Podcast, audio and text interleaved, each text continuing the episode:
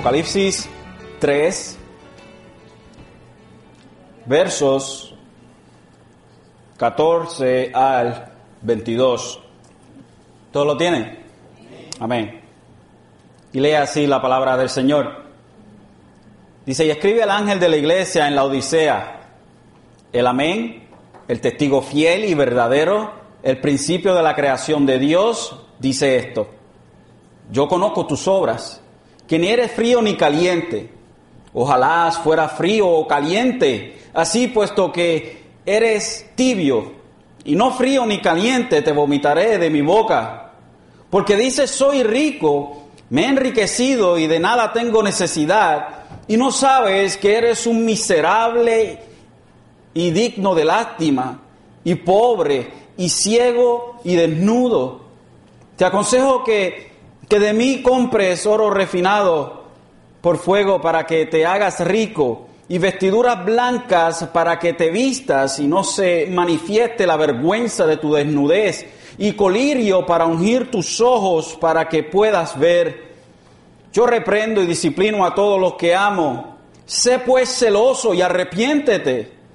He aquí, yo estoy a la puerta y llamo. Si alguno oye mi voz y abre la puerta, entraré a él y cenaré con él y él conmigo. El vencedor le concederé sentarse conmigo en mi trono, como yo también vencí y me senté con mi Padre en su trono. El que tiene oído, oiga lo que el Espíritu dice a las iglesias. Es algo, hermanos, bien interesante como una iglesia que profesa ser iglesia de Jesucristo, ser cuerpo de Jesucristo, puede llegar a una situación tan caótica y tan desesperante, a una situación que francamente nos expresa la falta de creyentes dentro de esta iglesia.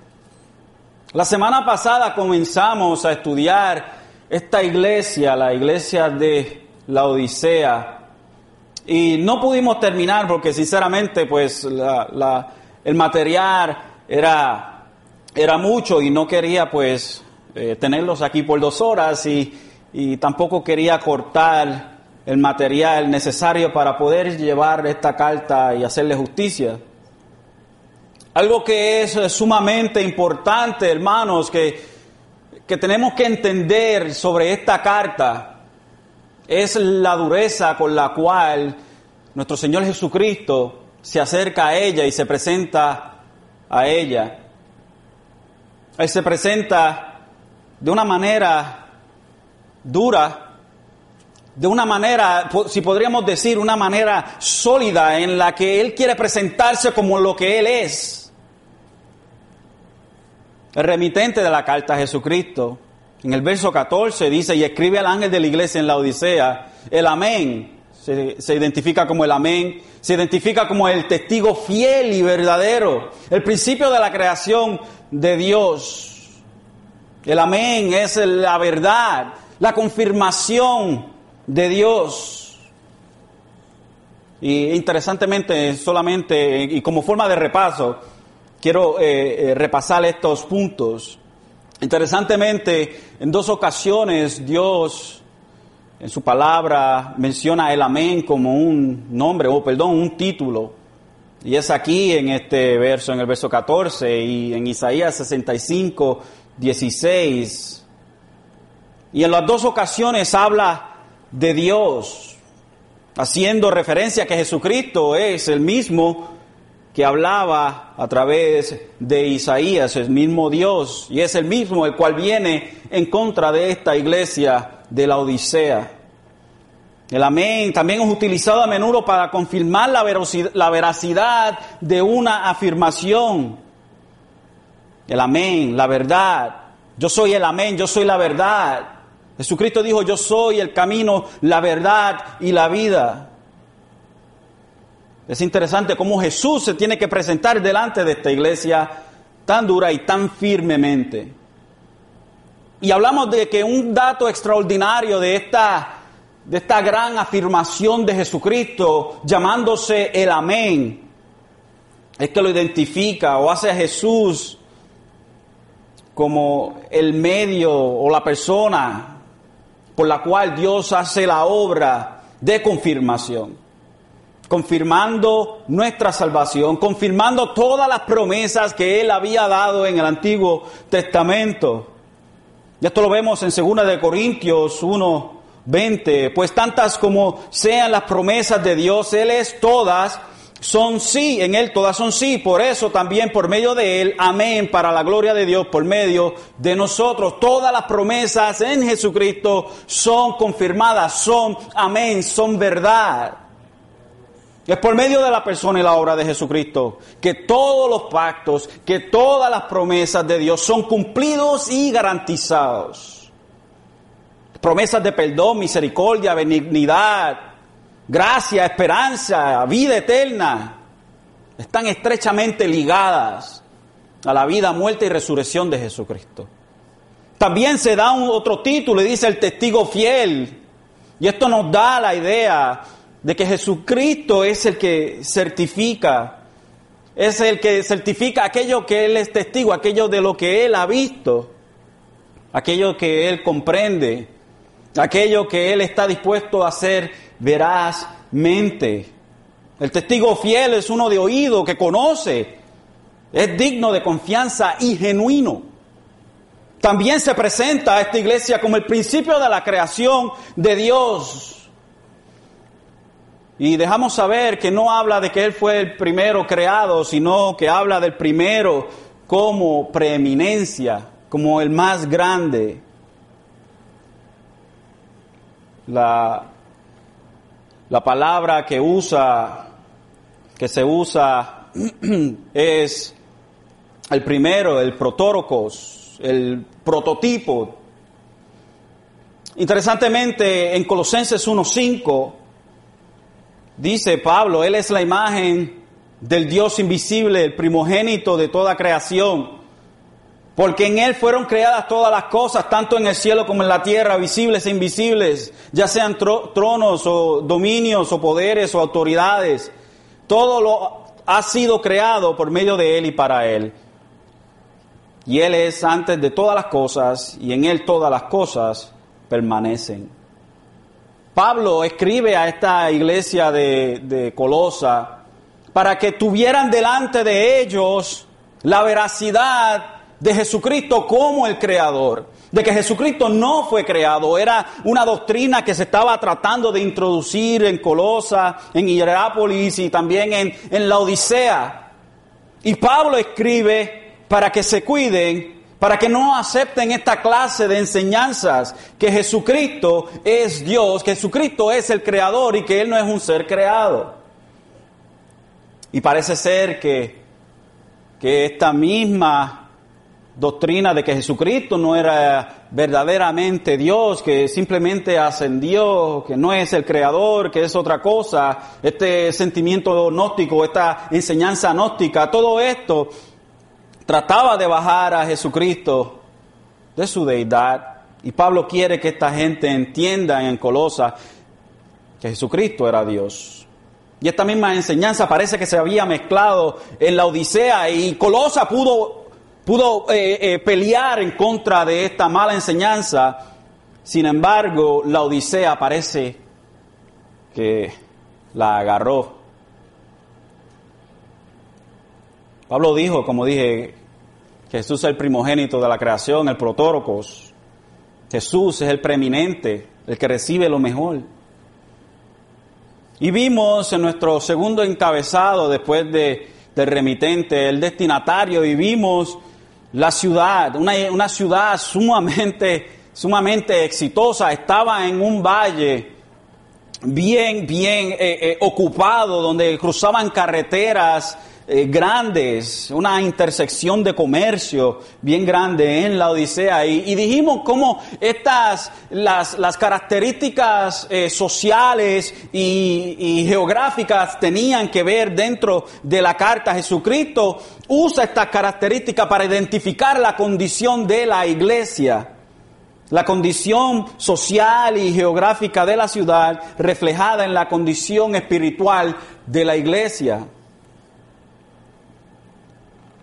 Algo bien interesante de esta, de esta ciudad es que tenían tres cosas en las cuales eran, eran bien potentes. Era un gran centro bancario, era un gran centro de lana negra, de textiles, y también eran eh, bien exitosos en la escuela, una escuela que tenían de medicina. Era una ciudad sumamente exitosa, tenía muchas riquezas.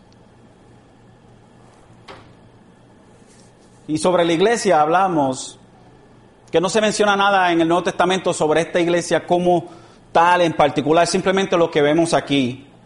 Podemos inferir o podemos, eh, eh, eh, y no podemos ser dogmáticos, que Áprafas, el compañero y colaborador de Pablo, eh, fundó la iglesia eh, de, que estaba en Colosa. También pudo haber sido, eh, pudo haber fundado la Odisea, pero no podemos ser dogmáticos, no sabemos con seguridad si esto es así. Algunos creen que el que fundó la iglesia de, de la Odisea pudo haber sido Arquipo, el hijo de Filemón, pero en realidad no tenemos mucha evidencia de esto, así que, como dije, no podemos ser dogmáticos, pero creo que podemos eh, casi con seguridad decir, pues, que eh, ver la explosión del Evangelio en Asia Menor, que vemos mencionada en Hechos 19, verso 10, como eh, quizás el génesis de todas estas iglesias alrededor de la ciudad de Éfeso. Aparte de eso, pues no sabemos mucho más. También la semana pasada vimos el reproche del Señor. El Señor de la iglesia entra directo al punto y no pierde tiempo. En el versículo 15 dice, yo conozco tus obras. Yo conozco tus obras. Que ni eres frío ni caliente, ojalá fuera frío o caliente. Y el Señor pues toma las características geográficas de la ciudad de la Odisea para referirse a la situación espiritual de la iglesia de la Odisea. La Odisea, aunque era bien exitosa en muchos negocios, en muchas cosas, tenía una desventaja. Esta desventaja era que estaban en un valle, pero no tenían una fuente propia de agua. Así que tenían que traer agua de diferentes lugares. Tenían dos opciones era traer agua de Hierápolis, la ciudad más cercana, y esta agua era una agua que, era caliente, hervía, era, era una agua purificante, una, agua que, que, suministraba eh, alivio a muchas enfermedades. También vemos cerca de la Odisea a Colosa, de donde bajaban aguas manantiales, agua fresca, agua fría. Sin embargo, la distancia entre las tres ciudades, cuando el agua llegaba a la Odisea, el agua, cuando era muy fría y llegaba a la Odisea, era tibia. Y si era bien caliente y purificante, llegaba tibia también. Estaba en el medio de la nada y es difícil entender cómo es que esta ciudad pudo, pudo haber tenido el, el, éxito que tenía con esa desventaja tan grande. En el tiempo de antes, si no hay agua en un lugar, es difícil para una ciudad sostenerse.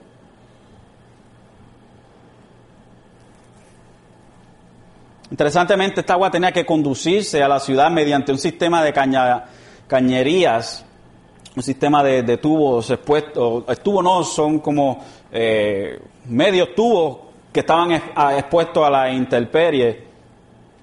Por lo que debido a que se consideraba la distancia de esto, el agua pues no llegaba de la manera deseada. Interesantemente también habían eh, depósitos de calcio en el agua y a veces tenían que destapar estas cañerías por el depósito de calcio que tenía esta agua tan mala.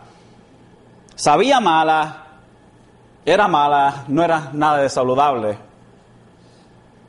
Así que este es el retrato que Jesucristo presenta de la condición de esta iglesia de la Odisea. No son fríos ni son calientes. Una represión dura, y me imagino que, que, sorprendió a la iglesia. Así, en el verso 16, dice así, puesto que eres tibio y no frío ni caliente, te vomitaré de mi boca. Tan mala era la condición espiritual de la Odisea que enfermó al Señor. Y esto es figurativamente hablando. Entonces tenemos tres grupos y, lo que vimos la semana pasada, tenemos los fríos. ¿Quiénes eran los fríos? Estos son aquellos que no hacen pretensiones. Esto no le interesa el Evangelio, ni Dios, ni su palabra. No pretenden nada, no pretenden ser religiosos, no pretenden absolutamente nada. Ellos son lo que son, no, no quieren tener nada que ver con Dios, no son hipócritas en esto. Estos son los fríos. Los calientes, de otra manera, aman a Dios, son celosos por las cosas de Dios, aman su palabra. Su palabra es delicia para ellos, Dios es todo lo que ellos quieren. Son sellados por el Espíritu Santo. Pero tenemos otro grupo que son los tibios, y estos ni son fríos ni son calientes. Son una partida de hipócritas que no son salvos, pero tampoco rechazan el Evangelio. No niegan a Dios, pero no son salvos. Están juntos o dentro de la iglesia, pero no aman a Dios verdaderamente. Tienen su propia forma de religiosidad en la cual pueden demostrar una cara adelante al mundo, pero en realidad no son salvos, profesan a Dios, pero no son de Dios. Son aquellos que Jesús describe en Mateo 7, 22 al 23. Donde dice, muchos me dirán en aquel día, Señor, Señor, ¿no profetizamos en tu nombre y en tu nombre echamos fuera demonios? ¿Y en tu nombre hicimos muchos milagros? Y entonces le declararé, jamás os conocí, apartados de mí, los que practicáis la iniquidad, los que practicáis el pecado. Esta gente no eran de Dios, aunque ellos creían que eran de Dios. Jesús ni los conocía en el sentido de que no tenía una relación personal con ellos. Y esta gente delante de Dios son patéticos y enferman. No hay peor persona Jesús dice, prefiero que seas caliente, obviamente, que seas salvo. Pero si no lo eres, prefiero que seas un ateo, que no quiere, que no quiere tener nada que ver conmigo. Porque es más fácil traer al Evangelio a una persona que no quiere tener nada con Dios. ¿Por qué? Porque uno que se cree que está salvo es lo peor que hay porque no verdaderamente busca a Dios porque cree que es salvo. Y esa es la peor clase de persona que hay. Y era exactamente lo más que Dios aborrecía. Era esta iglesia de la Odisea. Eran religiosos quienes creían que eran salvos, pero verdaderamente no tenían a Dios. Era una forma de religiosidad vana. La condición de esta iglesia era una reflexión directa de su falsa doctrina sobre Jesucristo. Como dijimos, se había, parece que, introducido una forma de gnosticismo dentro de estas iglesias y otras iglesias pudieron eh, luchar en contra de esta forma de gnosticismo, pero la Odisea no escapó de sus garras y agarraron esta enseñanza gnóstica de que Jesucristo no era Dios, de que Jesucristo era simplemente una emanación. Así que no creían en un verdadero Jesucristo. ¿Cómo iban a ser salvos si no creían en el verdadero Jesús? Así que por eso Jesús tiene que presentarse delante de ellos como el verdadero, como el amén, como el testigo fiel, como el primogénito de la creación, el supremo de la creación. Jesús le está diciendo, "Hello, how you doing? I'm Jesus." Hola, ¿cómo están? Soy Jesús. Presentándose a una iglesia, Jesús estaba. Patética la condición de esta iglesia de la Odisea. Y ahora entramos entonces al verso 17. Y dice, porque dices, soy rico, me he enriquecido y de nada tengo necesidad. Y no sabes que eres un miserable y digno de lástima y pobre, ciego y desnudo. You think you're all that? ¿Te crees que eres todo? ¿Que eres la última botella de agua en el desierto? Yo creo que el refrán iba, eres la última botella de Coca-Cola en el desierto, ¿verdad? ¿Quién se va a beber una Coca-Cola en el desierto? se creían la última botella de agua en el desierto de estas personas. Esta iglesia confiaba en su prosperidad material. Creían que, que esa prosperidad era, era una señal, que eran bendecidos de Dios. Sin embargo, Jesús les dice, son miserables, son dignos de lástima, son pobres, ciegos, desnudos.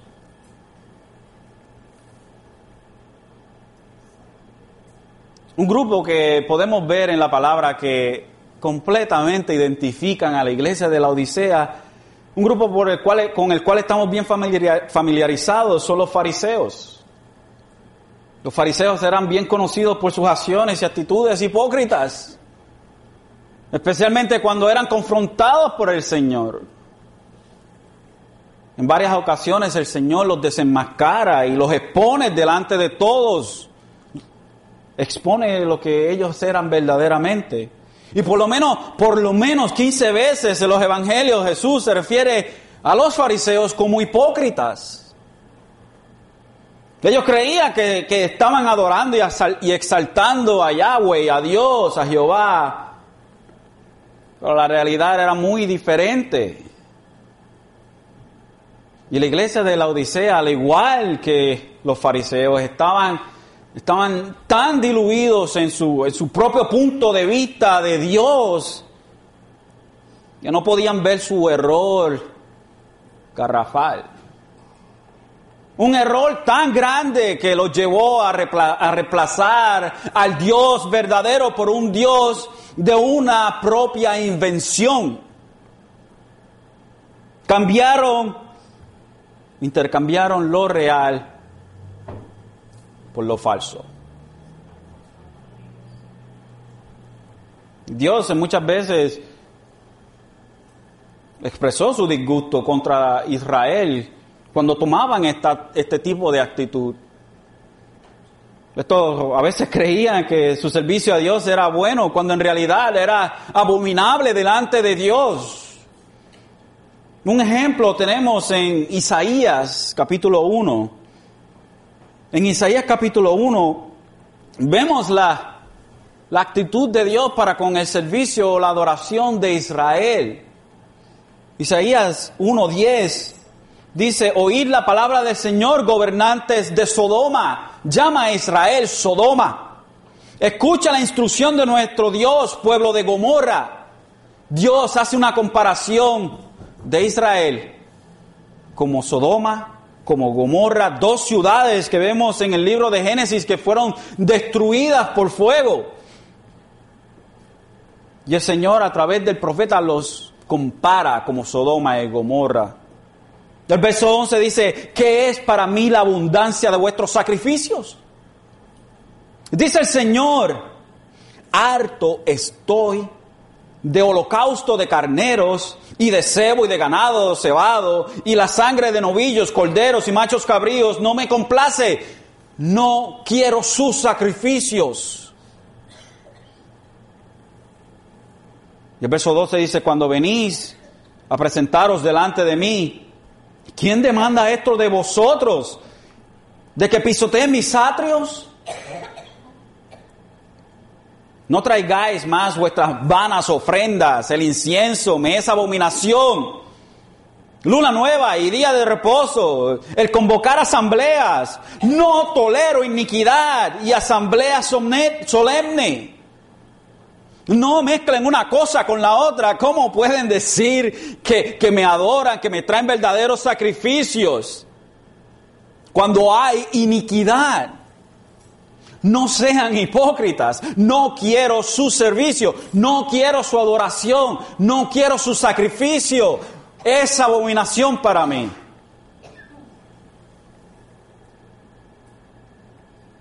El verso 15 dice, y cuando extendáis vuestras manos, esconderé mis ojos de vosotros. Sí, aunque multipliquéis las oraciones, no escucharé. Vuestras manos están llenas de sangre. Lavaos impíos, quitad la maldad de vuestras obras delante de mis ojos. Cesad de hacer el mal. Aprender a hacer el bien, buscar la justicia, reprendar al opresor, defender al huérfano, abogar por la viuda. Sin embargo, Jesús, o perdón, el Señor, Dios le dice a través del profeta, le dice, venid ahora, vengan y razonemos. Vamos a tener un diálogo. Aunque vuestros pecados sean tan malos como los he descrito, como la grana, los haré blancos. Como la nieve serán emblanquecidos. Aunque sean rojos como el carmesí, como blanca lana quedarán. A pesar de la iniquidad de Israel y del pecado entre el pueblo, Dios los llama a un diálogo. Vamos a dialogar. Yo puedo limpiarte de tus pecados. En otras palabras, arrepiéntete que quiero perdonarte. Si quieres y obedecéis, el verso 19, comeréis lo mejor de la tierra. Miqueas 8, perdón, 3, 8 al 12. Nuevamente el Señor se dirige a Israel y le dice, yo en cambio estoy lleno de poder del Espíritu del Señor y de juicio y de valor para dar a conocer a Jacob su rebelión y a Israel su pecado. Oíd ahora estos jefes de la casa de Jacob, o sea, Israel y gobernantes de la casa de Israel que aborrecéis la justicia y torcéis todo lo recto. Dice el verso 10, que edificáis a Sión con sangre y a Jerusalén con iniquidad, con pecado. Sus jefes juzgan por soborno. Vemos la corrupción en el gobierno. Sus sacerdotes enseñan por precio. Sus profetas adivinan por dinero y se apoya en el Señor diciendo, hacen todo esto una corrupción, el, el, servicio a Dios está corrompido, el gobierno está corrompido y sin embargo dicen esto ellos, ¿no está el Señor en medio de nosotros? No vendrá sobre nosotros mal alguno. Dios está con nosotros. ¿Quién contra nosotros? No va a haber mal si estamos con el Señor. Y el verso 12 dice, por tanto, a causa de vosotros, Sión será arrada como un campo. Jerusalén se convertirá en un montón de ruinas y el monte del templo será como alturas de un bosque. Porque ustedes se han, eh, eh, se han eh, hinchado en su pensamiento en el medio del pecado de que están bien cuando no lo están. Yo destruiré a Jerusalén.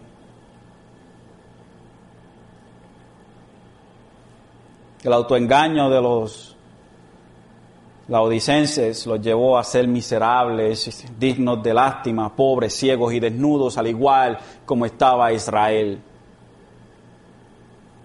Sin embargo, Dios le dice a ellos algo y en el mandato, nuestro próximo encabezado, el mandato en el verso 18, y le dice, te aconsejo que de mí compres oro refinado por fuego para que te hagas rico y vestiduras blancas para que te vistas y no se manifieste la vergüenza de tu desnudez y colirio para ungir tus ojos para que puedas ver.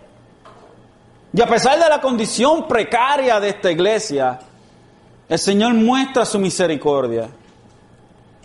No los deja a la, derriba, sino que les ofrece una salida a su condición miserable. Jesús les ofrece a que compren de Él tres cosas, las cuales tienen que, ver directamente con las tres características sobresalientes de la ciudad de la Odisea. Debemos entender que Jesús no les está ofreciendo a que compren su salvación. Creo que, que el significado está bien claro y lo podemos ver en Isaías 55.1 Isaías 55, 1 dice, todos los sedientos, venid a las aguas, y los que no tienen dinero, venid, comprar y comer, venid, comprar vino y leche sin dinero y sin costo alguno. Es una invitación a la salvación. No tienen que, que, pagar por nada, es simplemente los está invitando.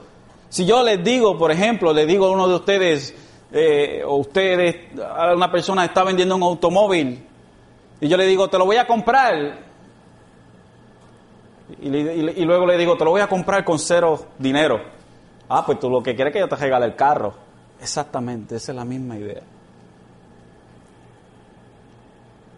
Y comienza le dice que compren oro refinado por fuego.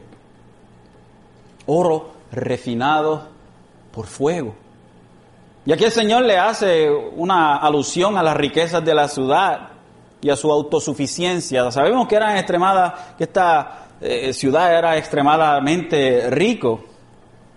Por ejemplo, ¿qué tan rica era esta ciudad? Hacia el año 60 después de Cristo, un terremoto destruyó a la Odisea, a Colosas y a, y Y mira qué interesante, los de la Odisea reconstruyeron, reconstruyeron toda la ciudad mejor que nunca sin recurrir a la ayuda de Roma. Roma ofreció ayudarles a ellos a reconstruir la ciudad y ellos dijeron, no, no te preocupes Roma, hablando de Roma, un imperio mundial, no te preocupes, nosotros somos autosuficientes y tenemos el dinero suficiente para edificar nuevamente la ciudad. Y exactamente eso fue lo que hicieron. Con sus propios recursos edificaron la ciudad. No usaron ningún recurso de Roma. So que esta ciudad era bien autosuficiente. Y el Señor hace alusión a la autosuficiencia de la ciudad como un problema que había dentro de la iglesia. Eran autosuficientes, creían que eran bendecidos por Dios, que no necesitaban nada más. Estos creían que tenían una fe verdadera, pero en realidad era una fe falsa, que no valía nada. Así que Jesús les ofrece una fe que sí era verdadera, que tenía un valor incalculable, que era probada y refinada por fuego. Pedro en una ocasión dijo de esta fe tan valiosa en 1 de Pedro 1.7, para que la prueba de vuestra fe más preciosa que el oro que perece, aunque probado por fuego, sea hallada que resulte en alabanza, gloria, honor y en la revelación de Jesucristo. También el salmista en, en el Salmo 19, 7 al 11 dice, la ley del Señor es perfecta, que restaura el alma, el testimonio del Señor es seguro, que hace sabio al sencillo. Los preceptos del Señor son rectos, que alegran el corazón, el mandamiento del Señor es puro, que alumbra los ojos. El temor del Señor es limpio, que permanece para siempre, los juicios del Señor son verdaderos, todos ellos son justos. Deseable más que el oro, sí, más que mucho oro fino, más dulce que la miel y que el destilar del panal. Además, tu siervo es amonestado por ellos. En guardarlos hay gran recompensa. La verdadera fe que Dios le está ofreciendo a esta gente es incalculable. Ellos creían que eran ricos en su falsa fe, pero Jesús les dice, yo tengo una fe verdadera. Yo tengo el verdadero oro refinado. Luego les dice que compren de él vestiduras blancas. Esto es una alusión nuevamente a la industria textil de la, de la ciudad. Ellos tenían lana negra que era bien lucrativa para ellos, era bien prominente dentro de la ciudad. Y las obras de, la iglesia de la Odisea estaban tan sucias y tan negras como esta lana. Las obras del hombre no regenerado, o sea, que no conoce a Dios, quien pretende agradar a Dios con, con estas, en realidad es un desvergonzado quien está desnudo delante de Dios. La persona que se trata de ganar el cielo por sus obras, con sus propias vestiduras, es abominación delante de Dios. Un ejemplo interesante lo vemos. Apocalipsis 19:8 dice, y a ella le fue concedido vestirse de lino fino, resplandeciente y limpio, porque las acciones justas de los santos son el lino fino. Dios les ofrece a, a esta iglesia verdaderas obras que son producidas a través de la verdadera fe. Obras que son o que fluyen de una fe falsa son obras inicuas delante de Dios. Son obras sucias delante de Dios. Sin embargo, obras que fluyen de una verdadera fe son como el lino fino en el creyente. También les dice que compren colirio para sus ojos. Y esta palabra es indudablemente una otra alusión al famoso eh, polvo frigio usado por los oculistas en ese tiempo, en la escuela de medicina que había en la Odisea. Y este ungüento trataba las enfermedades de los ojos, interesantemente, en ese tiempo. La iglesia de la Odisea estaban espiritualmente ciegos. Creían que habían ascendido a un conocimiento tan grande, conocimiento mayor, pero en realidad no podían ver la verdad, ni comprenderla, ni conocerla. Esta gente tenía un problema bien grande. Un problema que tristemente había sacado a la iglesia y todo el verdadero creyente que alguna vez hubo en esa iglesia ya no se encontraba. Interesantemente, Jesucristo habla de los fariseos como ciegos. Hay de vosotros guías ciegos en Mateo, Mateo 23, 16 al 17. Que decís, no es nada el que alguno jure por el templo, pero el que jura por el oro del templo contrae obligación insensatos y ciegos, porque ¿qué es más importante, el oro o el templo que santificó al oro? En el verso 19 de ese mismo capítulo le dice otra vez a los, a los fariseos, ciegos, porque ¿qué es más importante? ¿La ofrenda o el altar que santifica la ofrenda? En el verso 24 vuelve y les dice, guías ciegos que coláis el mosquito y os tragáis el camello. El, camello. el verso 26 le dice, Fariseos ciego, limpia primero lo de adentro del vaso y del plato para que lo que para que lo de afuera también quede limpio. Y Lucas 6, 39 dice, les, di, les dijo también en una parábola, ¿acaso puede un ciego guiar a otro ciego? ¿No caerán ambos a un hoyo? Y nuevamente en Juan 9, 40, 41 dice, algunos de los fariseos que estaban con él oyeron esto y le dijeron, ¿acaso nosotros también somos ciegos? You really asking? ¿De verdad? Estás preguntando. Jesús le dijo, si fueras ciegos no tendráis pecado, pero ahora porque decís vemos, vuestro pecado permanece. Son ciegos que no quieren ver. Más adelante, luego, el Señor les dice en el verso 19 aquí, yo reprendo y disciplino a todos los que amo. Sé pues celoso y arrepiéntete. Y uno podría decir, eh, pastor, entonces está hablando de gente que son creyentes, porque está diciendo al que ama reprende. Y este versículo parece ser que dice esto. Parece que Jesús está dirigiéndose a creyentes, pero no, es así. Esta iglesia es una iglesia de no regenerados, es una iglesia apóstata. Y en otras ocasiones el Señor habla de su amor por los no regenerados o por los que están afuera. De la misma manera, por ejemplo, en Juan 3:16, en Juan 3:16 dice, porque de tal manera amó Dios al mundo que Dios a su Hijo unigénito para que todo aquel que cree en Él no se pierda, mas tenga vida eterna. También Marcos 10:21 Dice, Jesús mirando lo amó y le dijo, una cosa te falta, y esto fue al joven rico, ve y vende cuanto tienes y da a los pobres. Y tendrás tesoro en el cielo, ven y sígueme. Jesús lo miró, lo vio y lo amó, pero este joven no era regenerado. Este joven no verdaderamente no estaba buscando a Jesucristo. Jesús lo expuso en este relato, el verdadero corazón de este joven rico. Sin embargo, este grupo de personas se llamaban cristianos.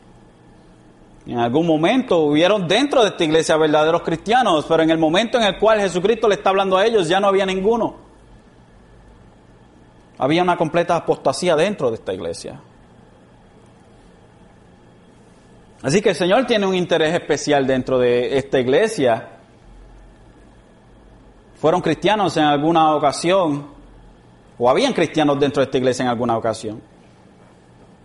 Por eso el Señor tiene un interés especial en ellos. Se llaman por su nombre, se llaman cristianos. Fue una iglesia fundada por cristianos, aunque ya no quedaban cristianos. Así que él dice que él reprende, reprende.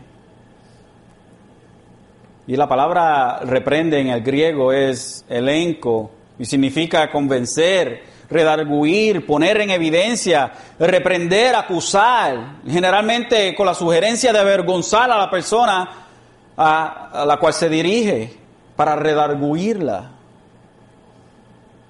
Por ejemplo, en Tito 1.9, reteniendo la palabra fiel, que es conforme a la enseñanza, para que sea capaz también de exhortar con sana doctrina y refutar a los que contradicen. Es la misma palabra exhortar y reprender. En el griego es la misma palabra, es la palabra elenco, de refutar, de acusar, de avergonzar, para que esa persona venga al arrepentimiento.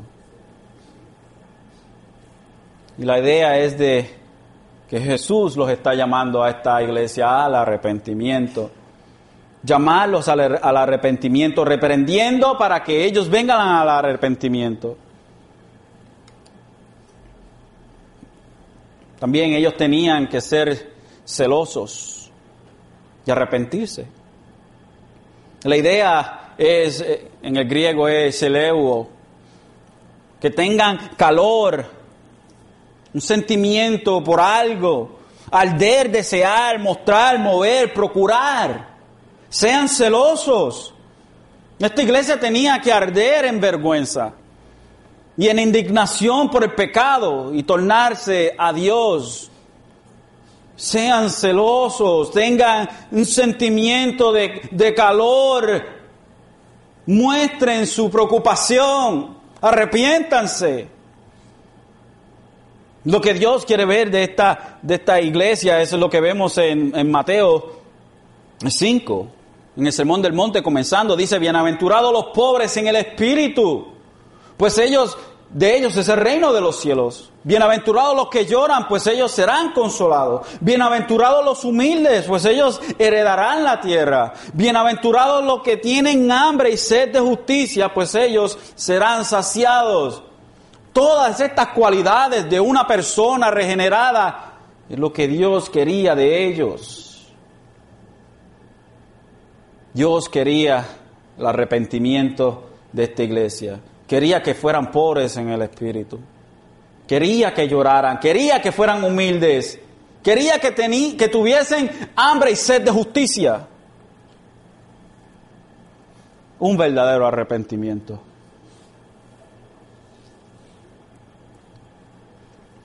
El pastor Martin Lloyd Jones en una ocasión escribió sobre el arrepentimiento y dice, arrepentimiento significa que usted reconoce que es un pecador vil y culpable en la presencia de Dios, que merece la ira y el castigo de Dios, que está destinado al infierno. Significa que comienza a darse cuenta de que eso llamado pecado está dentro de usted que se quiere librar de él y que le da la espalda en cada estado y forma. Usted renuncia al mundo, cueste lo que cueste. El mundo en su mente y en perspectiva, así como en su práctica. Y usted se niega a sí mismo y toma la cruz y sigue a Cristo. Como escribió Lucas en Hechos 11, 18. Y al oír esto se calmaron y glorificaron a Dios diciendo, así que también a los gentiles ha concedido Dios el arrepentimiento que conduce a la vida. Jesús está buscando el arrepentimiento que conducía a la vida eterna dentro de esta iglesia. Y por eso dice en el verso 20, he aquí yo estoy a la puerta y llamo. Si alguno oye mi voz y abre la puerta, entraré a él y él cenará y, entraré a Él y cenaré con Él y Él conmigo. Y esto no es un llamado a que, a que le permitamos a Dios, a que, a Jesús, a que entre a nuestro corazón. Y yo sé que se, usualmente se usa, se usa este verso para eh, evangelismo. Eh, oye, pecador, ábrele la puerta de tu corazón a Jesús. Y este es el verso que se usa, pero el verso se usa completamente fuera del contexto. Aquí Jesús no está hablando de entrar al corazón de un, un pecador y que Él está tocando a la puerta. Esa no es la idea. La puerta a la que Jesús estaba tocando, llamando, era la puerta de la iglesia. La puerta de una iglesia apóstata. Él estaba fuera de esta iglesia. Él estaba tocando con esta carta. El toque, lo que estaba llamando la voz que estaba utilizando era esta carta llamándolos a ellos al arrepentimiento. La iglesia de la Odisea había sacado la cabeza de la iglesia a la calle. Interesante, no había Jesús dentro de su iglesia. Jesús estaba afuera y les dice, estoy tocando la carta que le estoy dando a ustedes, estoy tocando, estoy a la puerta. Sé que usualmente pues se usa la ilustración de Jesús, un Jesús blanco con pelo largo, bien triste, tocando la puerta, pero eso no es la idea en esto. Acordémonos de la forma en que Jesús viene a esta iglesia. Una forma firme y dura. ¿Y cómo entonces podría el Señor entrar a esta iglesia? Entonces dice, si aunque fuese uno, uno nada más que se arrepienta, el arrepentimiento era, era como abrir la puerta para que Jesús entrara dentro de esta iglesia. Aunque fuese uno que se arrepienta, la puerta será abierta porque en una persona entra Dios dentro de esa iglesia. Una sola persona, eso es lo que se tomaba, una sola persona para Jesús entrar dentro de esta iglesia. Uno nada más que se arrepienta. Si uno solo habría, él entraría y tendría comunión, intimidad con ellos. Esa es la idea de la cena. Y aquí yo estoy a la puerta y, y llamo. Si alguno oye mi voz y abre la puerta, entraré a él y cenaré con él y él conmigo. En los tiempos bíblicos, el cenar, la última cena del día con un invitado era, era un honor y una señal de compañerismo, de, de amistad, de comunión. Entro y ceno contigo. Los creyentes, interesantemente, cenarán con Cristo las bodas del Cordero y a mí me encanta este verso Apocalipsis 19:9 dice, y al ángel, y el ángel me dijo, escribe, bienaventurados los que están invitados a la cena de las bodas del Cordero. Y me dijo, estas son palabras verdaderas de Dios. Jesús buscaba el arrepentimiento de esta iglesia antes de que fuera muy tarde. Creo que él quería que esta iglesia viniera a él de una manera humillada, y creo que, que podemos ver la reacción que Jesús estaba buscando de la iglesia de, de la Odisea en estos versos, en Isaías 64, 5, ya estoy terminando. Isaías 64, 5 dice, sales al encuentro del que se regocija y practica la justicia. de los que se acuerdan de ti en tus caminos. He aquí, te enojaste porque pecamos. Continuamos en los pecados por mucho tiempo. Y hace una pregunta aquí, ¿y seremos salvos? A pesar de que estuvimos en el pecado tanto tiempo, ¿seremos salvos? Todos nosotros somos como el inmundo y como trapo de inmundicia todas nuestras obras justas. Todos nos marchitamos como una hoja en nuestras iniquidades, como el viento nos arrastran. Y no hay quien invoque tu nombre, quien se despierte para asirse, para asirse de ti, porque has escondido tu rostro de nosotros y nos has entregado al poder de nuestras iniquidades, de nuestro pecado. Mas ahora, oh Señor, tú eres nuestro Padre, nosotros el barro y tú nuestro alfarero obra de tus manos somos todos nosotros. No te enojes en exceso, oh Señor, ni para siempre te acuerdes de la iniquidad. He aquí, mira, te rogamos, todos nosotros somos tu pueblo.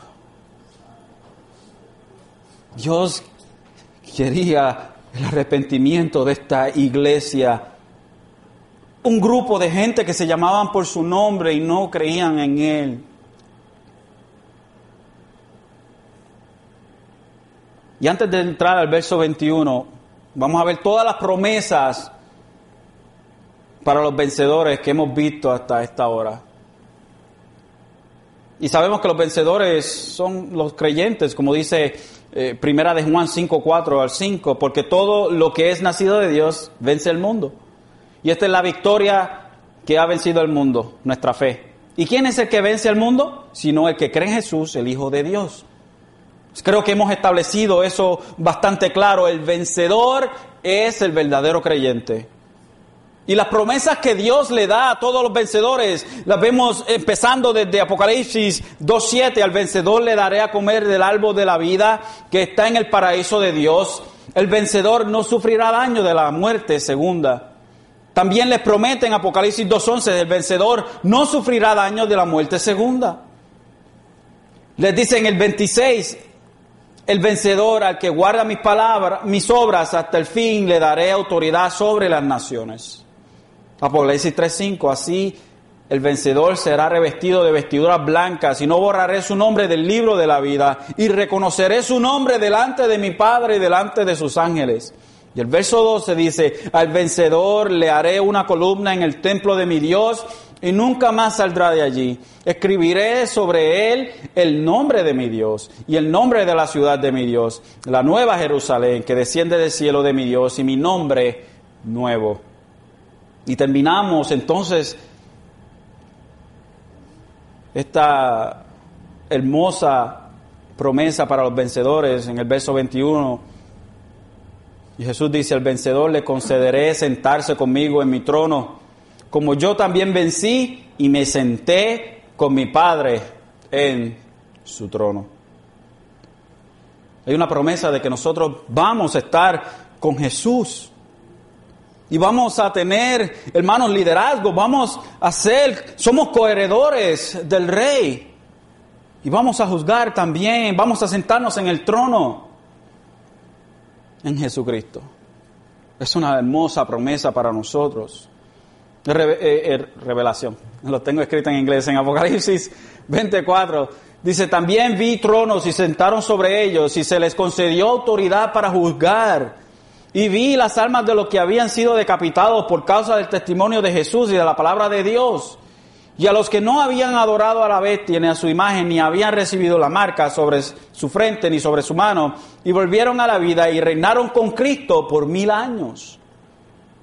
luego, más tarde, en Apocalipsis 22, 5, dice, y ya no habrá más noche, y no tendrán necesidad de luz, de lámpara, ni de luz del sol, porque el Señor Dios los iluminará y reinarán por los siglos de los siglos.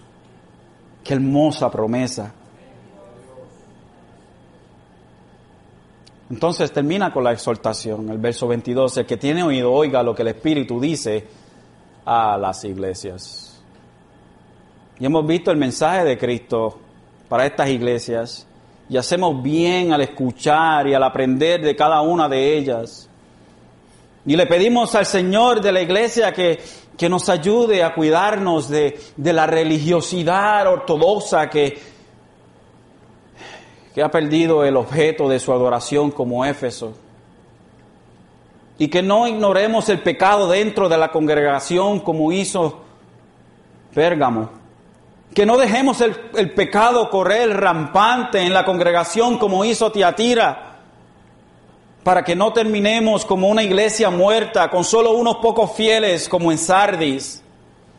Y le supliquemos a nuestro Señor que nos deje caer en, que no nos deje caer en completa apatía al punto de sacarlo de entre nosotros y llegar a ser una iglesia apóstata como la Odisea, sino que podamos sufrir por la causa de Cristo con fidelidad, con olor, como un olor grato a nuestro Señor como Esmirna.